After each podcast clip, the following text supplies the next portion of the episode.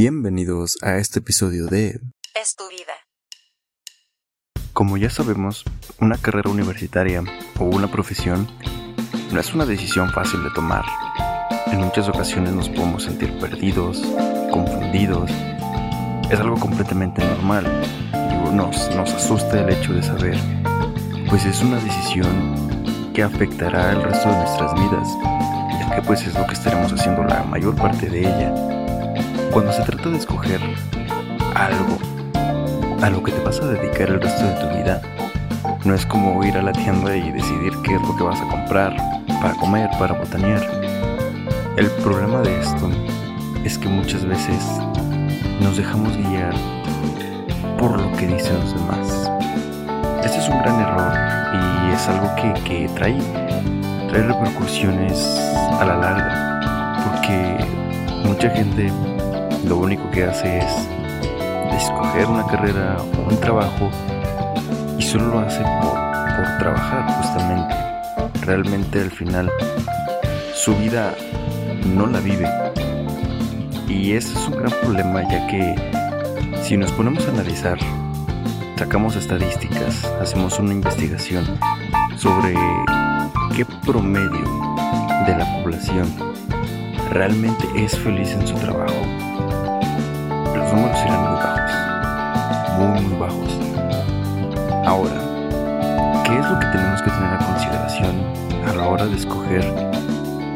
profesión, nuestra carrera? Lo queremos el resto de nuestra vida, por lo menos una gran parte de ella. Sabemos que muchas veces cuando alguien quiere ser deportista, cuando alguien quiere ser artista, lo primero que le van a decir es, te vas a morir de hambre, no lo vas a lograr. Eso es bien, bien, muy mal pagado. No, no lo hagas.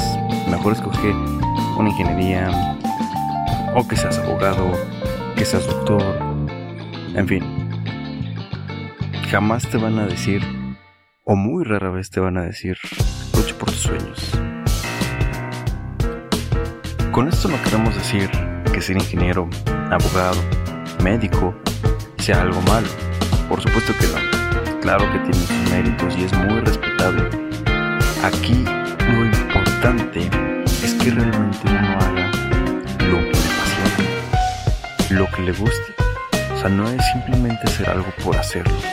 Porque cuando tú realmente haces algo por cumplir, no por gusto, puede que sí lo hagas, puede que lo hagas bien, pero será un proceso largo, no será un proceso fácil. Y tampoco está asegurado que lo vas a hacer como se debe, que lo harás de la manera correcta. ¿Y esto a qué se debe? ¿O en qué repercute? ¿O por qué? ¿Cuál es el motivo?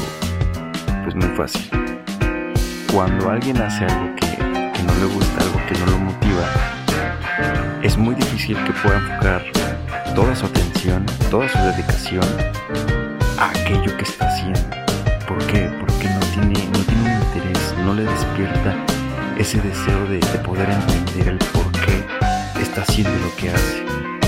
Pues mucho menos le despierta esas ganas de, ¿sabes qué? Tengo que hacer esto, lo voy a hacer mejor y tengo que, que seguir adelante, tengo que ser el mejor en esto, en fin. No nos despierta esas ganas, esa emoción, como cuando un niño tiene un juguete nuevo que lo único que quiere es aprender cómo usarlo y usarlo y seguir usándolo hasta que se acabe o hasta que de plano diga, ¿sabes qué? Ya entiendo todo de esto, ¿qué es lo que sigue? Ese es el problema, de realmente solo hacer algo por hacerlo y no por, por querer hacerlo. Hay una gran diferencia, a pesar de que al final la, lo que decidas hacer vas a cumplir, vas a cumplir con ello, de verdad habrá una enorme diferencia entre hacerlo solo por cumplir a tener que hacerlo por gusto. Y entonces muchos nos preguntaremos, ok, ¿y qué sucede si yo no quiero ser ingeniero? Si yo no quiero ser médico. ¿Qué pasa si yo quiero ser músico? Si yo quiero ser dibujante, ilustrador, si yo quiero ser bailarín. ¿Qué pasa? ¿Qué es lo que tengo que hacer? Desgraciadamente, sí, es una realidad a la que tenemos que enfrentarnos. Y un artista en este país, en México, es difícil que salga adelante.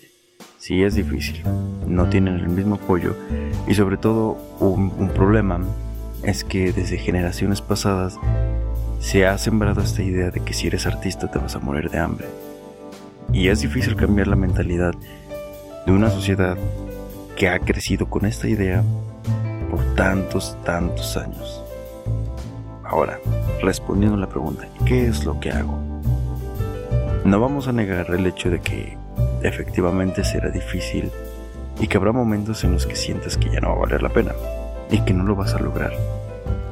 Sin embargo, algo muy importante y el primer paso que uno tiene que dar para poder afrontar esa situación es hacerlo. Es tomar la decisión de, ¿sabes qué? Esto sí me gusta, esto es lo que yo quiero hacer el resto de mi vida, voy a hacerlo.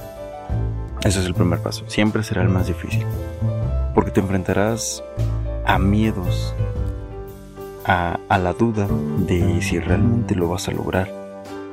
¿Qué pasa si fallo? ¿Qué pasa si no lo logro?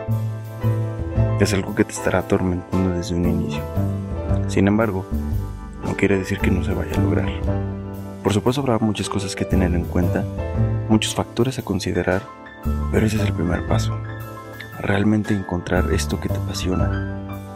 Porque eso es lo que hará la diferencia entre cumplir por obligación a cumplir por gusto, por pasión. Y una vez que podamos entender esta parte, lo demás, por supuesto que será difícil, pero será un camino más fácil. Emocionalmente hablando, será un proceso más sencillo. En el siguiente episodio tendremos la fortuna de contar con un compañero que conozco desde hace ya muchos años y que él sufrió, él pasó por esta etapa donde intentó ser y hacer algo que no era, algo que él no quería. Y se dio cuenta a tiempo. Logró cambiar su camino, logró cambiar su perspectiva, su enfoque. Actualmente él se dedica a la música, eso es algo que él quiso desde, desde pequeño, desde que estaba terminando la primaria, empezando la secundaria, pero una vez llegando los últimos años de la prepa, la gente de su alrededor le empezó a decir que no lo hiciera, que no lo iba a lograr, y lo habían convencido por un momento. Pero después tomó el valor y la decisión de decir, ¿sabes qué? No es lo que yo quiero, porque se había metido a estudiar otra carrera. Lo cambió, cambió esa perspectiva, ese enfoque, y actualmente, después de un camino difícil, es músico dedique a lo que más ama. Él nos podrá contar más acerca de su experiencia, el proceso que tuvo y como ya fue mencionado, factores importantes que sí se tienen que tener en cuenta para poder llevar este proceso, para poder entender cómo es que podemos vivir de lo que amamos. Que será difícil, lloraremos y, y vamos a querer desistir lo más importante siempre será seguir adelante. Así que estén al pendiente sobre información del nuevo, del nuevo episodio, que como ya se mencionó, podremos contar con este gran invitado que nos podrá dar muchos consejos que nos servirán en este, en este proceso, en este camino. Así es de que quédate al pendiente sobre nuestro nuevo episodio. Síguenos en, nuestras redes sociales como arroba nos encuentras en Instagram y Twitter. Y como siempre, un placer poder estar con ustedes. Y recuerda, el camino siempre será difícil, pero se puede lograr. No te rindas, sigue adelante.